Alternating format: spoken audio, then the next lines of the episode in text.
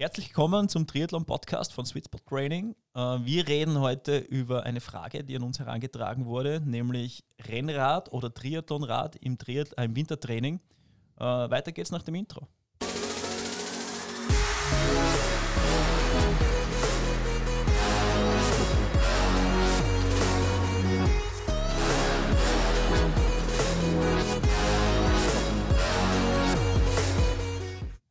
Ja, so, Mario, Sausi und meine Wenigkeit der Gary plaudern heute über eigentlich ein ziemlich kurzes Thema, aber ich habe den Eindruck, dass es erfahrungsgemäß ja dann doch wieder irgendwie in so manches Es anderes Thema abschweifen drei könnte. Stunden ausufern. ja, also letzten Endes die, die konkrete Frage ist an uns herangetragen worden, was eigentlich mehr Sinn macht, ähm, den Winter auf der Walze quasi am Rennrad oder am Triathlonrad zu verbringen. Und da schließen sich dann natürlich auch ein paar Folgefragen an, nämlich wann sollte ich dann unter der Prämisse, dass ich am Rennrad trainiere, aufs Triathlonrad gehen und natürlich dann die Kernfrage, was ist eigentlich der Unterschied zwischen den zwei Dingen. Und das Hause, der naturgemäß recht wenig Erfahrung hat mit Radfahren, habe ich mir gedacht, dir gehört das erste Wort. ah, vielen Dank, das ist eine Ehre. ja, also es gibt unzählige Artikel, die darüber geschrieben worden sind und man kann es auf ein Wort reduzieren. Es ist der Sitzrohrwinkel.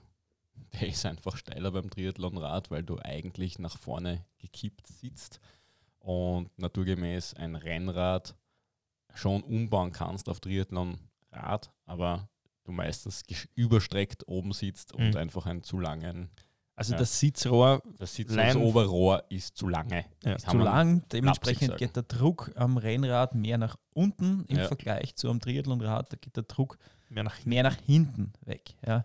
Einfach auf, zugunsten einer aerodynamischeren äh, Position. Das macht jetzt, wenn man sich das anatomisch natürlich anschaut, auch insofern so, dass man grundsätzlich am Rennrad mehr Kraftübertragung nach unten hat. Deswegen Mhm. würden auch zum Beispiel Bergfahrer nie auf ein Zeitfahrrad fahren. Jetzt kommt die Gegenfrage natürlich, warum fahren wir dann nicht alle am Rennrad? Ganz einfach, weil das Triathlonrad aerodynamische Vorteile und bringt. ausschaut. Das sowieso ist das Allerwichtigste. Aber der aerodynamische Vorteil wiegt einfach größer als der Kraftvorteil, den man quasi am, am regulären Rennrad hat. Und Mhm. deswegen, natürlich ist es immer Ja. streckenprofilmäßig.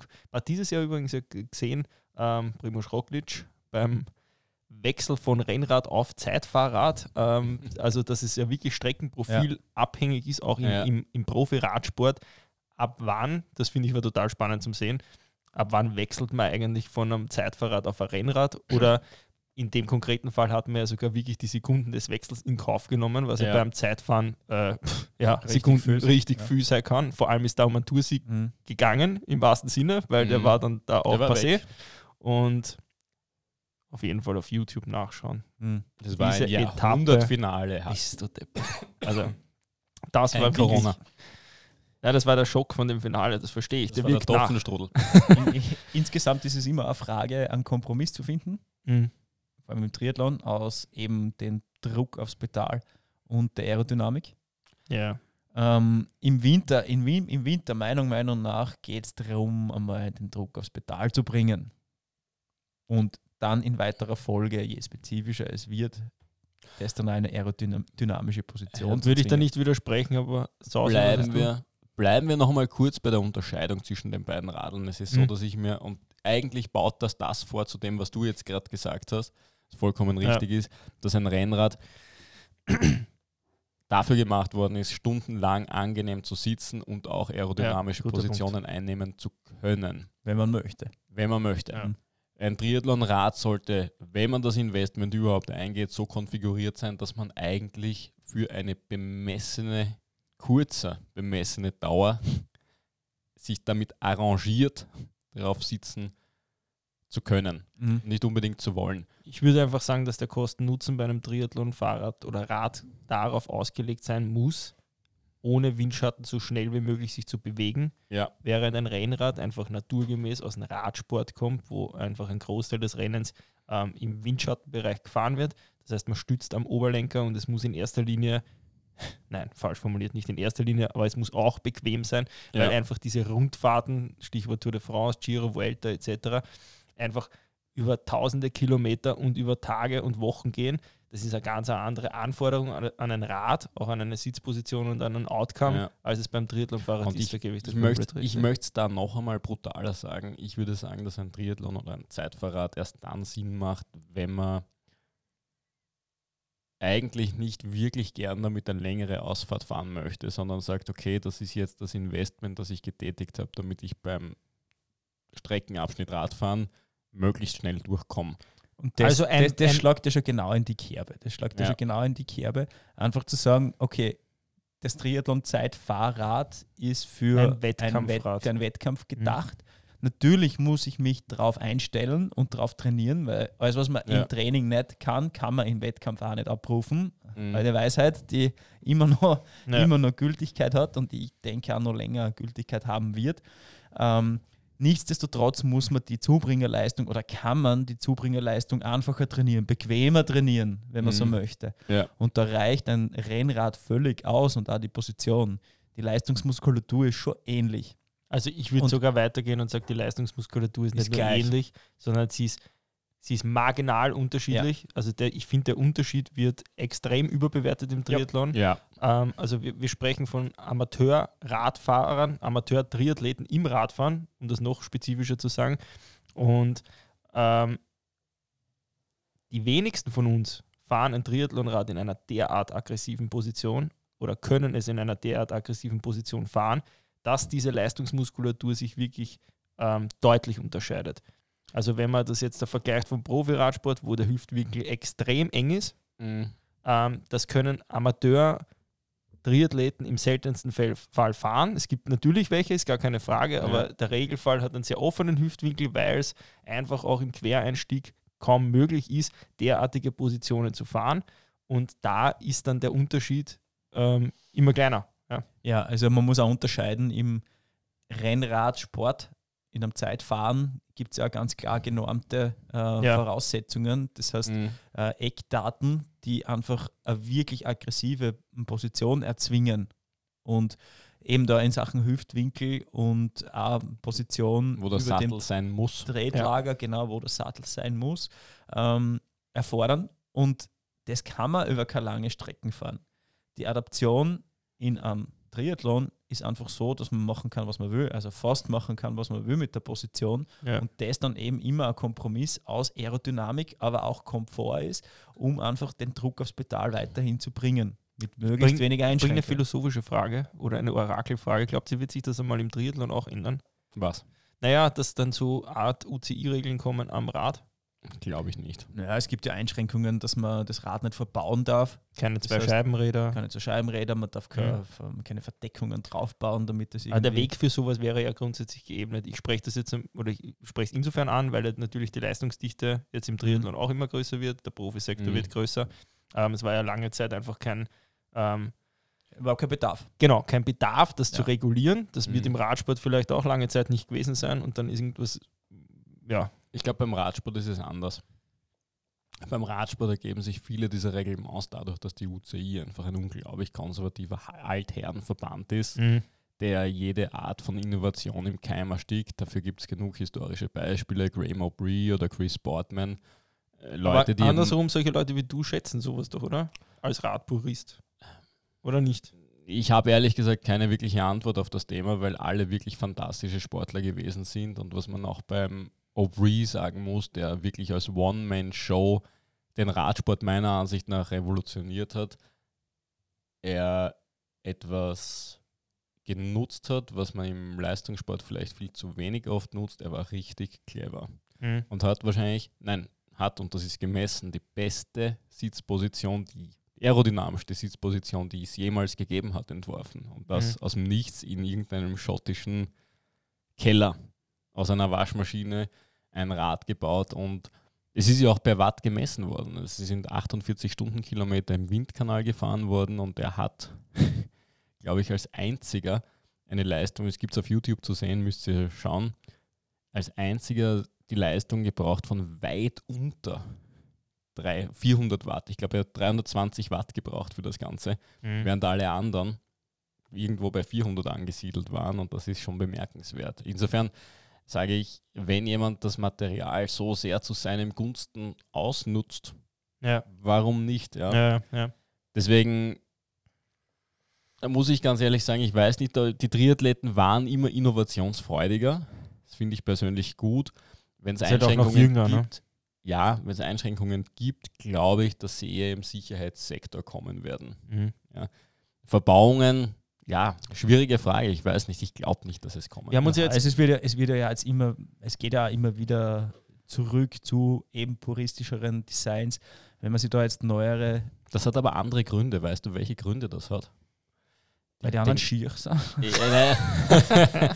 es hat auch Gründe, dass, dass viele, die jetzt super integrierte Räder haben, draufkommen, dass der Mechaniker wirklich lang dran schrauben muss und dafür einen Lenkerwechsel mehrere hundert Euro an Arbeitszeit zahlst, weil einfach so eine Bremsleitung sich nicht mehr so leicht auswechseln lässt. Während hingegen Mhm. ein normales Radl ist das ein Vorgang von 30 Minuten gewesen. Aber wir schweifen wieder ab, komme ich Ja, ich drauf. schweife noch weiter ab, weil das Thema interessiert mich jetzt. und zwar ähm, wird es nicht dann irgendwann einmal wirklich obsolet, wenn einmal das Thema kommt, ähm, wir machen im Triathlon eine Windschattenfreigabe? Wisst ihr, was ich meine? Ja, Also, meinst du, mein, dass dann alle jetzt- mit Rennradl unterwegs sind oder Ja. weil es einfach bequem ist und man trotzdem die. Ich bringe ja die Gegenfrage wäre, glaubst du, wie viele Leute fahren nachher noch mit einem Triathlonrad bei Ja, Windschattenfreigabe? Also wenn man Vorteile den- wenn man den- Das wäre dann wenn man den verboten. sicher, genau, wenn man den Sicherheitsaspekt Ja. mit, ins, mit an Bord nimmt, dann müssten wir die verbieten. Genau. Das Ah. wäre halt natürlich ein Riesenmarkt, den man cancelt. Ja, und ich Da glaube, spricht schon mal dagegen. Genau, ja, das würde ich Äh, auch einmal sagen. es Aber es ist ja, ah, es ist ja durch, schon, durchaus schon diskutiert worden, vor ein, zwei Jahren sogar Mhm. sehr laut schon, wie die? Ironman-Veranstaltungen quasi. überrannt wurden Ja, und Da, da äh, war dann schon das Thema, wo man nicht einfach sagt, hey, okay, ähm, jetzt ist der Punkt erreicht, jetzt gehen immer mehr Athleten auf der Strecke Mhm. mit einer Windschattenfreigabe. Jetzt machen wir eine wär's gleich- Prozession draus. Na, es wäre dann fairer, war das Argument, weil dann gibt es diese Windschattendiskussion nicht. Natürlich wäre dann für die Labels Tür und Tor geöffnet, dass man aus 3000 Starten 6000 macht, weil das ist dann nichts anderes mehr als ein Radmarathon. Kannst du einen Ötztaler mit 10.000 machen. Ja, kannst du. Ja, also wenn uns Ironman jetzt zuhört, da klingen schon die Dollarzeiten.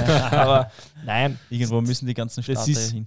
weil du den Sicherheitsaspekt angesprochen Ja. hast, da hat es mich jetzt äh, insgeheim triggert, weil ich denke mal, ähm, ich will kein Rennen mit Windschattenfreigabe haben.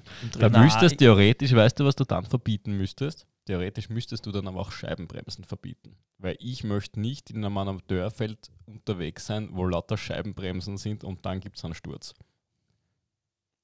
Da kommt es zu übelsten Schnittverletzungen. Da wird es nicht nur einen Sturz geben. Bist du Ja. schon mal so einen Amateur-Radmarathon mitgefahren? Um Gottes Willen, ich traue mich das nicht mehr. Ja, also äh, der übelste Szenen, die sie da abspülen, ähm, vor allem in, dem, in den Bereichen, wo man einfach das Gruppenfahren nicht gewohnt ist. ja, ja, ge- Äh, genau das habe ich gemeint. Ja, mit, Und ja, also ich denke, einfach um den Spirit auch von, von Ironman und der Langdistanz zu erhalten, wird es das noch länger nicht geben, äh, weil da viele abspringen werden ja. würden. Aber Und- viele dazukommen vielleicht. Ja, ja, womöglich. Ja, ich weiß nicht. Ich glaube, das Problem ist eher nicht so auf der Radseite angesiedelt, eher dann die, die nicht so gern laufen. Äh, ja, wurscht. Also ich glaube, äh, kurzum, ich glaube, ich glaub, dass das noch nicht so, Ja. nicht so schnell passieren wird, ähm, weil eben auch eine riesige Marketing- und Geschäftsidee dahinter steckt. Und umsonst kommen ja nicht alle, alle Jahre wieder neue Modelle, neue Ja. Innovationen, neue äh, Ideen auf den Mhm. Markt, die halt auch Vermögen kosten, aber äh, Must-Have sind für viele Triathleten. Ja. Gut, back to topic, sorry fürs Abschweifen. Ähm, ja, was war das Thema? Ah ja, genau. Rennrad versus Triathlon. Nein, wir waren ja grundsätzlich jetzt einmal bei der, bei der Position, was wir jetzt da schon einfach einmal festgehalten haben, ist, dass ein Rennrad statistisch gesehen auf jeden Fall bequemer ist als ein Triathlonrad. Ja. Ähm, viele haben Angst, dass wenn sie im Winter nicht am Triathlonrad sitzen, dass dann im Sommer ähm, schlechter performen oder zumindest, wenn sie am Triathlonrad das ganze Jahr sitzen würden, im Sommer besser performen würden, weil sie ja das Triathlonrad dann noch mehr ausreizen könnten. Ich gehe es noch extremer an. Ich kenne viele Radlfahrer, die im Winter gar nicht Radl fahren, sondern nur Skitouren gehen Mhm. und mir davon fahren. Ja, es ist, geht, Also wenn Ja, man ja, wenn voll. man es wenn man's einfach aus der trainingstechnischen Sicht sieht, ähm, vom Unspezifischen ins Spezifische. Das heißt, je näher es zum Wettkampf kommt, umso spezifischer muss man werden. Klar, dass man dann auch viel oder oft am Triathlonrad sitzen sollte, äh, aber das muss nicht in der allgemeinen Vorbereitung passieren. In der allgemeinen Vorbereitung kann es Mhm. unspezifisch sein, ganz unspezifisch. Was für einen Ja. Radfahrer dann eben eine Skitour ist, ist für einen Triathleten dann auch eine Skitour, aber einfach ein Rennrad. Und oder da ein will ich einhaken. Oder ein Ja. Gravelbike. Weil immer. nämlich dieses Skitouren gehen und auch das Krafttraining, wofür wir jetzt da Ja. schon so oft plädiert haben, das eigentlich das spezifischste Training ist für das Zeitfahren. Ja? Mhm. Weil wir müssen uns nur mal den Hüftwinkel anschauen bei all dem. Wenn wir Krafttraining machen, ähm, Kreuzheben beispielsweise, Mhm. ja, die Hüftextension ist genau das, worauf es nachher im Endeffekt am Zeitfahrrad ankommt. Ja? Wenn, Ja. Bei, aus einem ganz kleinen Hüftwinkel die komplette Kraft, Full Range of Motion, zu entfalten. Und dasselbe ist beim Skitouren gehen. Ja? Das heißt, das Bein weit raufheben und komplett aus der Hüftextension nach hinten durchziehen. Ja. Ja? So, das heißt, wir sind eigentlich wesentlich spezifischer als man glaubt. Als man glaubt. Mhm. Ja? Und das eigentlich Mhm. bei nicht einmal der konkreten Sportart. Na, ja? Ich meine ich, ich mein Also- sie auf die Sportart bezogen. Ich- die ich hab dich schon verstanden, ich wollte es nur- wollte es nur die Bewegung verfeinern. ist aber Genau. sehr Die spezifisch. ist nämlich wirklich ultraspezifisch. Und das ist eher so das, wo man, was man auf den ersten Blick gar nicht einmal sieht. Ja, Krafttraining wird sowieso oft belächelt und, Und Skitouren eben- gehen, denkt man sich, naja, ja. also am Radl sitzen sollte aber schon. Ja. Na, eigentlich. Ich gehe sogar noch einen Schritt weiter. Und es gibt sicher zwei Dinge, die ich in meiner Triathlon-Karriere falsch gemacht habe. Und das eine ist, ich bin mit Sicherheit für das, was ich an Mobilität hatte, zu aggressiv am Zeitfahrer oben gesessen. Da habe ich sicher Watt verschenkt. Darauf hat mich der Mario gebracht. Das heißt, ich muss irgendwann ein Comeback planen. Und aber die Kernfrage ist jetzt schon, hast Watt verschenkt oder kmh? Weil im Ziel steht kein Wattmesser, sondern eine Uhr. Es ist eine interessante Frage, aber ich bin mir mittlerweile Ein Zentimeter Tiefe vorne macht halt schon noch viel aus. Tja, wir Ja, werden es nie ich glaub erfahren, weil ich glaube trotzdem mit dem mit, mit, mit Sausis Zubringerleistungen, Ja. ich kenne die, ähm, hätte er schneller fahren müssen. Oh Gott. Ist gut, das Comeback ist. Die Büchse, ich kann mich gleich scheiden lassen. Aber, und da wollte ich eigentlich hin, das war der eine Fehler. Und der Ursprungsfehler ist eigentlich der gewesen, dass man eigentlich im Winter erstens einmal viel unspezifischer trainieren hätte können. Ich hätte das machen können. Mhm. Und am Triathlonrad habe ich mich im Winter sogar gar nicht aufgehalten. Und was ich viel mehr machen hätte sollen damals, wäre eben sehr spezifisch am Krafttraining an diesen Problemen zu arbeiten Mhm. Hast du gar nicht gemacht? Damals im, während der Triathlon-Zeit gar nichts eigentlich. Ja. Ein bisschen für die Schulter, damit ich kein Impingement aufreiße. Und damit Aber- der Bizeps nicht schrumpft. Ja, naja, nicht einmal das, das war mir Echt? wurscht. Na, mir schwellt der Bizeps vom Schwimmen schon, das reicht. ja, wirklich, ich habe die besten Fotos habe ich nach dem Schwimmen zusammengekriegt für Instagram. Der Pump, der Pump Ja, nach dem der Schwimmen Pump ist einfach unbezahlbar. Das Geilste. Wahnsinn. Wirklich, ich gehe jetzt noch teilweise gern schwimmen, damit ich den Pump habe. Äh, jetzt kommen wir aber zu dem, was ich hätte machen sollen, weil das vielleicht für die Hörer interessant ist. Yoga. Ich habe die beste Hüftmobilität mit Yoga erzielt. Mhm. Ich habe es eigentlich nie gemacht, weil ich, und das war mein eigener Fehler, weil ich mich selbst trainiert habe, nicht gesehen habe, dass da eigentlich, ich meine, ich habe es gewusst, aber du fällst im Zweifel und das wäre Aufgabe eines Trainers gewesen, den ich nicht gehabt habe, weil ich mich selber trainiert Ja. habe, wo ich klar sagen muss, da hat mir die Distanz zu mir selber gefehlt, da war die Umfanggeilheit viel zu hoch und das war halt einfach, ja, Ja, ich würde es ich würd's, ich würd's da den Athleten oder den, dem Individuum freilassen, was das dann ist, wie man die Mobilität kriegt, ob das jetzt eben ein Krafttraining ist, was für mich immer Mobility ist, o- oder eben Yoga auf eine ganz andere Art, was eigentlich auch Krafttraining ist. Also so schließt sich da der, der Kreis wieder, ich glaube, wo man ein, ähm, ein Yoga-Training viel Ja. mehr als Mobility ansieht, was aber eigentlich auch ein Krafttraining ist. Ja, weil das Wort Krafttraining halt auch einfach so, äh, wie soll ich sagen, allgemeine Athletik. ja, es wird auch immer wieder falsch benutzt. Krafttraining heißt nicht immer zwangsläufig, dass ich unglaublich viel Eisen aufladen muss. Ja. Der, der Gabriel war letztens da, es geht um Ansteuerung. Ja. Das ist ein wesentlicher Punkt. Ja. Ja. Und da brauche ich nicht, was weiß ich, wie viel Kilo, sondern da geht ja, es geht um Ansteuerung. So, Ist Genau. übrigens, finde ich, eine der besten Folgen von uns geworden. Echt? Ich war zwar überhaupt nicht beteiligt, vielleicht war es deswegen so gut, aber war sensationell, wenn ihr euch die Folge nicht angehört habt, unbedingt reinhören, da habe ich nämlich eine Menge gelernt. Der Gary wird es verlinken, wenn ja, er nicht der drauf Gary vergisst. wird es vergessen. ja. Ja. Nein, ist auf jeden Fall, das war, das war auf jeden Fall eine interessante Folge. Das stimmt. Da haben wir auch noch ein paar Sachen vor in, in Zukunft mit Gabriel. Das muss man echt sagen, das ist immer, immer eine Bereicherung, wenn er da ist. Ja, na, generell, wir haben viel vor Ja. und äh, ihr könnt gespannt sein. An der Stelle auch vielleicht gleich noch einmal danke für euer Feedback und für eure Ideen an, äh, an Ja, Inhalt. wie auch diese Folge Ja, diese Folge. gesponsert von einer Idee ist. Genau. Also, ja. Ähm, Krafttraining, um dann im Sommer oder wenn es spezifisch wird, am Rad spezifisch wird, die Mhm. Positionen erfahren zu können. Ja. Ja. Das heißt, das ist, glaube ich, so unbedingt das, das, das Must-Have oder das Must-Do im Winter. Ja. Ähm, nicht unbedingt am Zeitfahrrad sitzen, Mhm. kann man, muss man nicht, aber unbedingt die Zubringerleistung für den Sommer schulen. Ja. Und das ist eben Krafttraining, das ist Athletik, das ist Mobilität, nicht nur in der Hüfte, sondern auch im Schulterbereich. Das ist Stabilität im, Schulter, im Schulterbereich. Alles, was man da aufbaut, ist ein Mörderbenefit für, äh, für den Sommer, für eine gute Position am Zeitfahrrad.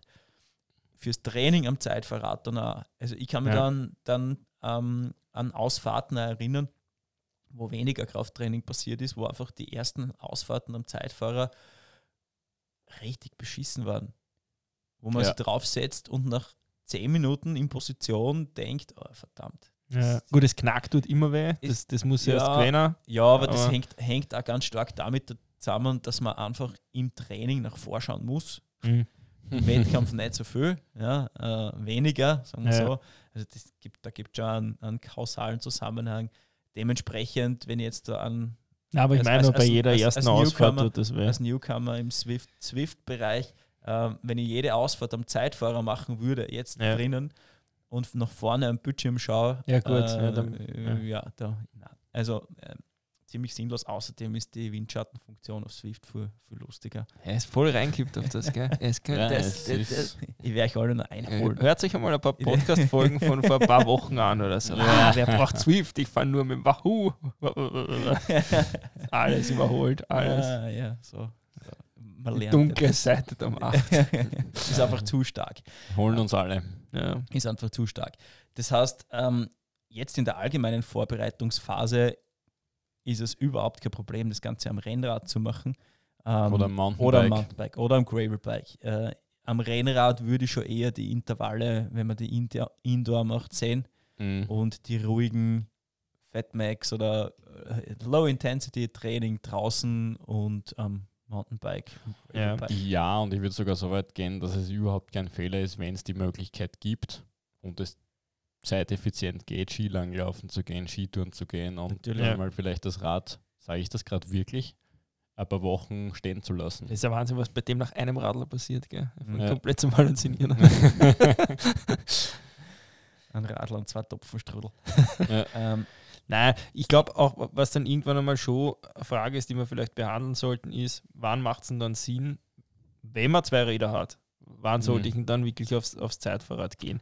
Ich kommuniziere das immer so, sobald spezifische Intervalle beginnen, Outdoor, ja, oder kann auch noch Indoor sein, das kommt natürlich immer darauf an, wann der Hauptwettkampf ist. Ja. Also wenn ich jetzt mache, keine Ahnung, pff, 73 Dubai oder Ironman Südafrika oder irgend so Geschichten, dann ist es im Winter, ja, dann Mhm. fährt man da auch schon am, am Zeitfahrrad. Aber wenn es beispielsweise 30-30er in Positionsumfahren halte ich für wenig sinnvoll. Ja. absolut. Also da Und aufs Rennradl und drucken, Genau. was geht. Ja, Und ähm, wenn es aber darum geht, dann um, um Sachen wie 4x20 Minuten vielleicht oder sowas, ja, wo es um Zeitfahrqualitäten geht, Mhm. Ja, Das da, macht und schon- Da, und da würde ich nicht, nicht widersprechen, da würde ich vielleicht sogar einwerfen und sagen, die besser Indoor.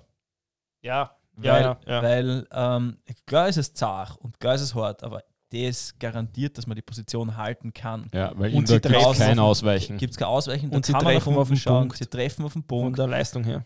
Die Gefahr, irgendwo ein Auto zu übersehen oder was anderes zu übersehen, beim meist massiv erhöhter Geschwindigkeit, Mhm. das will man ja, man will ja schneller fahren in der Position. Ähm, und wenn ich mir da so Szenarien überlege auf der Donauinsel, wenn dann im Dazu Frühjahr, muss ich was sagen. im Frühjahr alle anfangen zum Radeln, ähm, das ist fahrlässig. Also da es ist würde ich sagen, lebensgefährlich, es Ja. ist idiotisch, es ist asozial und es gehört eigentlich bestraft. mh, Ähm, ich habe meine Zeitfahrintervalle, Stichwort Scheibenrad und Hochprofilfelge und der Zeitfahrrahmen ist auch flächig. Und wenn du es wirklich ausnutzen willst, musst du ja auch mit dem Wind spielen können.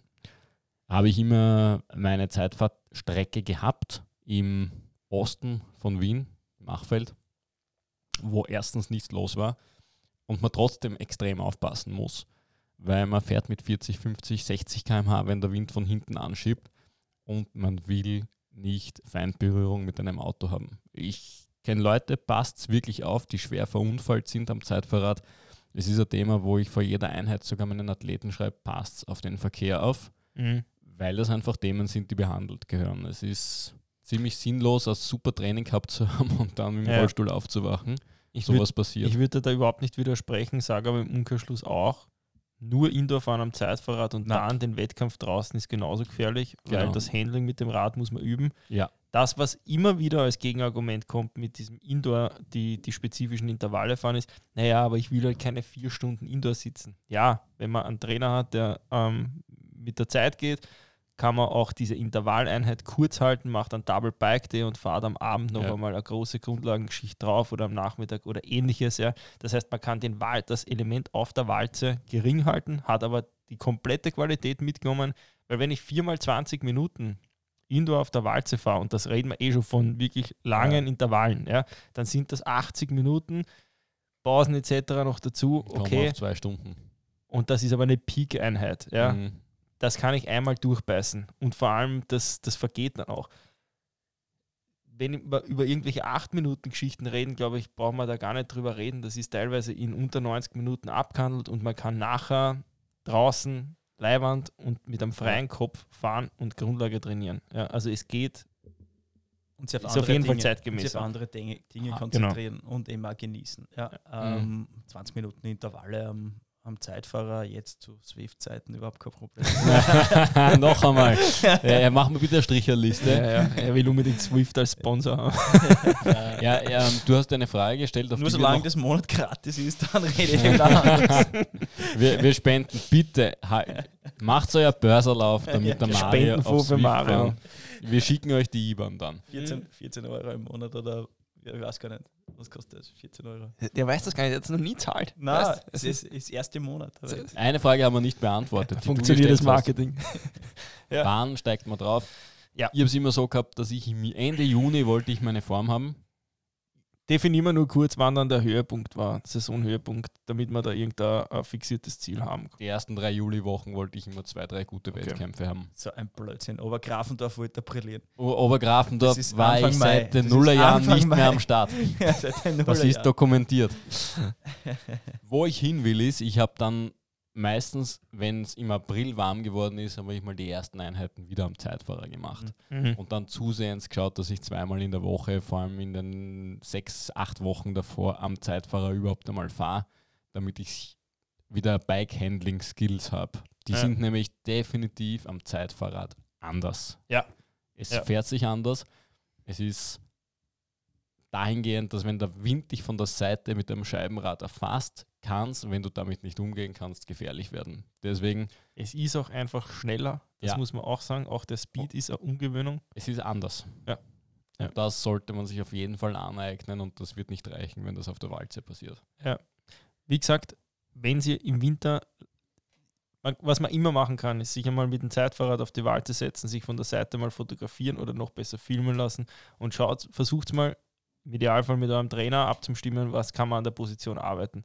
Oftmals ist das Wirbelsäulenmobilität, ja, also an, an Rundrücken etc. Da, daran kann ich, an all den Sachen kann ich im Winter arbeiten. Das sind Krafttrainingsgeschichten, das sind Mobilitätsgeschichten. Da ist wirklich viel zum Holen. Ich würde mir manchmal wünschen, dass man diesen Benefit aus diesem unspezifischen Training mehr sehen würde. Ja? Weil wenn man das mal wirklich durchziehen würde über den ganzen Winter, äh, das ist schon. Ja, ich habe jetzt wieder, schon ich jetzt wieder eine Diskussion mit einem Athleten geführt. Ja, aber dieses Training, was du jetzt aufgeschrieben hast, ich bin nachher nicht richtig, das ist nicht so anstrengend, ich schwitze da nicht so und ja, natürlich, die Belastung ist anders. Wenn ich mich Mhm. eineinhalb Stunden aufs Rad setze und durchdreht und komplett verschwitzt wieder aufsteige, ist das Mhm. Gefühl nach so einer Einheit anders als nach einer spezifischen Krafteinheit, wo es Mhm. um Ansteuerung geht. Ja. Da, da ist, die, ist man ganz anders gefordert. Ja, da ist man nicht kom komplett verschwitzt und außer Atem und fertig. Das Zentralnervensystem wahrscheinlich schon. Ja, ja. Mhm. Aber äh, das kardiovaskuläre System, auch vielleicht sogar die Muskulatur an sich, die Leistungsmuskulatur nicht. Und trotzdem spürt man dann in den Einheiten, die dann wirklich fordernd fürs kardiovaskuläre System sind, den Benefit. Ja. Und dafür muss man aber auch durch die Einheiten durch. Und ich sage dann eher drauf, mh, warum genießt man das nicht einmal? Das andere hast du ja immer das ganze Jahr. Man muss sich quälen und über Mhm. den, Schweine, und, und den Schweinehund besiegen und immer wieder äh, schwitzen und, und, und tun. Ja? Warum nicht einmal an, ähm, die Herausforderung annehmen und auf Ansteuerung konzentrieren, Ja. auf eine Mobility konzentrieren und nicht mit der vollkommenen Ermüdung, die man sich erwartet, dann aus dem Training gehen. Ja? Ja. ähm, was ja generell äh, immer wieder äh, ja, ein Anstoß für Diskussionen ist. Mm, Eine Trainingseinheit ist nur, dann in, ist nur dann gut, wenn man auch wirklich müde und Ja. komplett paniert ist. Ja. Aber anderes Thema. Ja. Ähm, das, von dem rede ich ja gar nicht. Ich rede eher von dem, was das Gefühl nach der Einheit ist, in Sachen, mm, was habe ich jetzt dann? Ja. Man tut mehr mit so einer Einheit für eine gute Zeitfahrposition, als mit stundenlang in einer Zeitfahrposition, die vielleicht nicht einmal gut ist, im Winter am Radl zu sitzen. Besser mit Ansteuerung und Krafttraining die Voraussetzungen bringen, Ja. trainieren, damit man dann auf ein, in einer besseren Zeitfahrposition in der Spezifik arbeiten kann. Das liegt wahrscheinlich oft daran, dass die Leute glauben, dass wenn man etwas besonders oft macht, es automatisch Ja. besser wird. Und das ist bei der Beweglichkeit schon der Fall, wenn man die Beweglichkeit trainiert, aber man trainiert die Beweglichkeit nicht, indem man sich in eine Position zwingt, für Genau. die die Beweglichkeit nicht vorhanden ist, Ja. weil strukturell der Kraftreiz in der Zeitfahrposition viel zu niedrig ist, als dass die Muskulatur sich irgendwie darauf anpasst. Mhm. Also man muss irgendwie anders an den Muskel, an die Strukturen gehen. Und Ich das würd's- geht nur über ich würd's eher so- Ja, Krafttraining. ich würde es eher so angehen, wie der Gary gesagt hat, ähm, relativ früh an einem, an einem Bike-Fitting arbeiten. Das Mhm. heißt, sich aufs, Rad zu setzen, ob das jetzt mit dem Trainer ist oder mit einem speziellen Bike-Fitter, äh, mit einem Experten und ähm, sich einmal anzuschauen, wo kann ich optimieren? Wie kann ich in eine bessere aerodynamische Position kommen? Mhm. Die anstreben, aber nicht gleich fahren, sondern, Ja. sondern Ja. dann auf Ja. diese neue Position vorbereiten und dass man dann mit den hoffentlich besseren Skills, die man braucht, um die Position fahren zu können, ähm, dem Körper auch die Zeit zu geben, auf die Position zu adaptieren. Ja, Genau, natürlich. wie es Sauer auch gerade gesagt hat, Ja. sich nicht in die Position zu zwingen, Genau. und es zu erzwingen, sie fahren zu können, sondern sich es zu erarbeiten, dass Und man nachher dann das adaptieren in einem mehr oder weniger komfortablen Bereich fahren kann. Ja. Genau. Das heißt nicht, dass das dann so easy cheesy sein muss, wie wir auf einem, eben auf einem Gravel-Bike oder Mhm. Mountainbike. Das ist schon eine Herausforderung. Das ist schon eine Challenge, die Position dann zu halten. Nur nicht mehr unmöglich. Und wie du sagst, einfach sie in eine Position zwingen und glauben, das wird besser dadurch, hm, ja, da passt man vielleicht an die Position dann an, aber auf keinen Fall auf eine bessere. Ja. Erst einmal die Voraussetzungen dafür schaffen und dann dem Körper die Zeit zu geben, an die Position zu adaptieren. Ich glaube, da kann man sich wirklich in dem Fall am besten orientieren. Und Gary, du hast ja die Geschichte gehabt, wie das der Frodo gemacht hat mit seiner Sitzposition, die ja wirklich extrem gut ist. Ja, ich habe das auch nur irgendwie mitbekommen, quasi, dass es ähm, ausgetestet worden ist, ähm, was quasi die effektivste Position war. Von der Aerodynamik her. genau, von der nämlich. Aerodynamik her. Und da war ja ähm, das Thema dann, die, die Ellbögen so weit Mhm. wie möglich zusammen zu haben. Und dass das absolut nicht komfortabel war. Und dann einfach das Ziel, das war, okay, wenn es das die schnellste ist, dann werde ich das lernen, das zu fahren. Und wenn man sich jetzt mal ähm, Videos anschaut, wie der Frodo von vorne ausschaut, wenn er auf seinem, seinem Rad sitzt, äh, Ziemlich schmal. brutal. Ja, und das Wie ist Total. jetzt wichtig. Er hat sich eben, dem, er hat sich die Position angeschaut. Genau, und hat mit, hat mit seinem Physiotherapeuten Genau. erarbeitet, ähm, wie können wir die Position trainieren, damit ich das in einem Ironman fahren kann und nachher noch laufen kann. Man darf nicht vergessen, wenn man die Ellbogen vorne zusammen tut, ähm, ändert sich die ganze Position im Schultergürtel. Das heißt, man wird sehr rund. Das ist genau Mhm. das, was du beim Laufen eben nicht haben willst. Und du willst ja die Schultern weit hinten haben, du willst offen sein. Ähm, das heißt, der Wechsel aus dieser ganz eingerollten, ganz engen Position zu diesem offenen, großvolumigen Laufpositions. Fordert einen Thema. sehr starken Rücken. ja, und vor allem wirklich die Fähigkeit zwischen den zwei Positionen Zu zu, wechseln. Genau. Ja, und das kannst nur, da sind wir wieder bei Ansteuerungstraining, der hat sich da sicher nicht 100 Kilo aufgegangen, sondern da geht es Mhm. einfach darum, dass man diese, dieses Bewegen lernt. Ja, das sind beides wahrscheinlich sehr untypische, die Radposition mal sicher, das Laufen, hm, ja, aber grundsätzlich sehr untypische Bewegungen, was den Alltag angeht. Und ähnlich ist es zum Beispiel der, ähm, der hohe Ellbogen beim Schwimmen, das ist auch keine Alltagsbewegung. Wenn man sich einmal fragt, wie viele Gegenstände man beim Schwimmen, äh, im Alltag mit einem gestreckten Arm und hoch angestellt in die Hand nimmt und Was? zu sich trägt, Ich jeden. ja, du jeden. das ist, also das, da geht es ums Bewegungslernen, wie wir es gesagt haben. Ja. Ähm, was jetzt angesprochen worden ist, auch so mit dem Gravelbike-Thema und so weiter. Was ist bei Sportlern, die nur ein Triathlonrad haben? Mhm. Lohnt es sich, ein billiges Rennrad zu kaufen, damit man einfach die Varianz hat zwischen Ja. zwei Rädern? Eindeutiges Ja von mir. Ja, ich habe lange Zeit nur ein Triathlonrad gehabt Mhm. und es war ein Kompromiss. Dann habe ich ein Rennrad gekauft. Ich habe es überhaupt Masterplan technisch angegangen. Ich habe das erste Mal in meinem Leben überhaupt Kohle am Konto gehabt und habe gesagt, gut, das muss jetzt in Mhm. zwei Räder gehen. Eine gemütliche Trainingsgurke, die ich über alles liebe. Und vom Triathlonrad weg vom Kompromiss hin zu einer echten Wettkampfmaschine. Gutes Thema. Bei mir war es ähnlich. Kompromiss trifft es ganz genau. Das heißt, wenn du nur ein Triathlonrad hast, dann Ja. sitzt du im Regelfall bequem drauf, weil du musst auch lang fahren damit Mhm. und unspezifisch fahren und so weiter. Das heißt, es ist keine Wettkampfwaffe. Ja. Wenn du das zweite Rad dazu kriegst, brauchst du ein bequemes zum lang fahren und eine Waffe. Und da will man im Prinzip hin. Was sicher auch noch ein Thema ist, weil es jetzt völlig en vogue ist, ist Crosser, Gravelbike, Mountainbike war immer schon ein Thema. Ja. Ähm, ich persönlich, meine Meinung ist, wenn es ums unspezifische Fahren geht, also unspezifisch sehe ich alles, was nicht am Zeitfahrrad Mhm. ist, ist es fast wurscht, Mhm. worauf du sitzt. Ja. Ich muss persönlich sagen, ich habe mir ein Gravelbike gekauft aus einem einfachen Grund.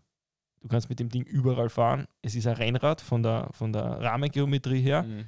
Ähm, du kriegst Rennradreifen drauf, dann ist es auch wirklich vom, vom ganzen Fahrgefühl her ein komplettes Rennrad. Ja. Da ist aber Dia2 drauf, also das ist Pipi feinst, ja. Würde ich mittlerweile fast allen raten, wenn es um wirklich um komplett flexibles Grundlagentraining geht. Weil du bist in ganz frühen äh, Frühlingsmonaten, kannst mit dem Gravelbike schon im ärgsten Gatsch fahren, wenn du ähm, die Mhm. Stoppler drauf hast. Du kannst bei jeder Gruppenausfahrt im, am Rennrad mitfahren, wenn du, äh, was weiß ich, irgendwelche Conti Grand Prix 5000 oder sowas draufschmeißt. Also das Ding ist einfach die eierlegende Wollmilchsau aus meiner Sicht. Ja, für Rennradpuristen nicht, deswegen muss ich mir noch ein Aero Es tut kaufen. mir als Belgier schon ein bisschen weh, was du da sagst. Ja, es, ist, es tut mir selbst auch weh.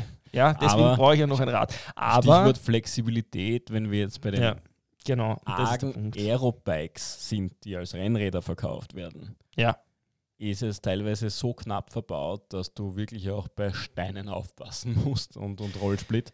vor allem, Und dann macht es Fahren auch keinen Spaß Genau, mehr. du hast auch jetzt gerade gesagt, dieses nah am Aerorad, ja, oder es gibt Marken, da heißt das Rad fast genauso. Ähm, das ist vom, vom, von der Rahmengeometrie sind wir quasi in einem Zeitfahrrad. Mhm. Das hat einfach nur einen Rennradlenker.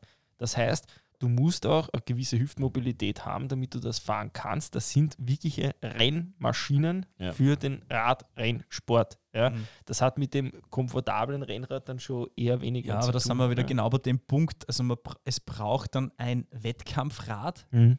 wo man wirklich dann die höchstmögliche Geschwindigkeit erzählen, erzielen kann mit möglichst geringem Aufwand und möglichst geringer Leistung dazu.